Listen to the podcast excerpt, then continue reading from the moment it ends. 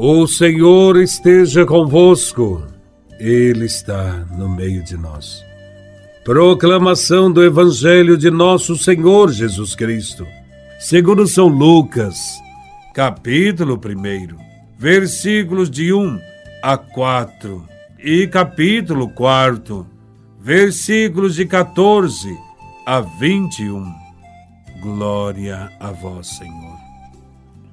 Muitas pessoas já tentaram escrever a história dos acontecimentos que se realizaram entre nós, como nos foram transmitidos por aqueles que desde o princípio foram testemunhas oculares e ministros da palavra. Assim sendo, após fazer um estudo cuidadoso de tudo o que aconteceu desde o princípio, também eu decidi escrever de modo ordenado para ti, excelentíssimo Teófilo. Desse modo, poderás verificar a solidez dos ensinamentos que recebestes. Naquele tempo, Jesus voltou para Galiléia com a força do Espírito, e sua fama espalhou-se por toda a redondeza ele ensinava nas suas sinagogas, e todos o elogiavam. E veio à cidade de Nazaré, onde se tinha criado, conforme seu costume. Entrou na sinagoga no sábado e levantou-se para fazer a leitura. Deram-lhe o livro do profeta Isaías. Abrindo o livro, Jesus achou a passagem em que está escrito: O Espírito do Senhor está sobre mim, porque ele me consagrou, porque ele me consagrou com a unção, para anunciar a boa nova aos pobres.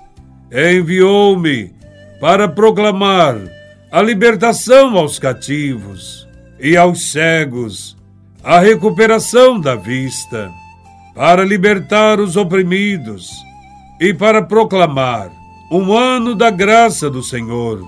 Depois fechou o livro, entregou ao ajudante e sentou-se. Todos os que estavam na sinagoga tinham os olhos fixos nele. Então começou a dizer-lhes: Hoje se cumpriu esta passagem da Escritura que acabastes de ouvir. Palavra da salvação. Glória a vós, Senhor. No Evangelho, encontramos Jesus na sinagoga de Nazaré, sua terra natal, para o início de seu ministério, e ali revela seu programa de evangelização. Na sinagoga, a liturgia do sábado consistia na leitura da palavra de Deus feita por alguns membros da comunidade. Lia-se antes um trecho tirado de um dos cinco primeiros livros da Bíblia, e em seguida lia-se uma passagem dos profetas. A convite do presidente da sinagoga, qualquer homem adulto podia fazer uma reflexão. Nesta época, Jesus tinha mais de 30 anos e fez o uso da palavra. Jesus escolheu o texto do profeta Isaías que diz: O Espírito do Senhor está sobre mim. Me ungiu para anunciar a boa nova aos pobres. Após ter lido este profeta, Jesus tece seu comentário dizendo: Hoje se cumpriu este oráculo que acabastes de ouvir. Com isso, Jesus faz a apresentação, proclama o seu ministério e torna conhecido o seu programa de vida e missão. Proclamar a libertação aos cativos significa libertar as pessoas de todos os preconceitos, de todas as estruturas injustas e promover a participação de todos nas decisões da sociedade. Recuperar a vista aos cegos quer dizer mostrar a verdade, ensinando a entender as leis indicando caminhos para a superação da miséria, tudo isso para dar sentido à vida. Proclamar o ano da graça do Senhor significa anunciar a vitória de Jesus sobre todo o pecado, perdoando as dívidas e promovendo a liberdade para todos. A proposta de Jesus para sua missão é baseada nesta leitura do profeta Isaías e envolve também os seus seguidores. Pela fé, nós continuamos a missão de Jesus, que foi proclamada nesta sinagoga. O programa de Jesus se faz o nosso programa de vida e missão. Entretanto, a pergunta que fazemos hoje é esta: o que podemos fazer pelos pobres, pelos abandonados, coxos e aleijados? Podemos e devemos, na força do Espírito Santo, anunciar a boa nova aos pobres, ajudá-los a recuperar a dignidade, suscitando neles a organização e a partilha, dando voz e vez a todos os que perderam a voz e a vez.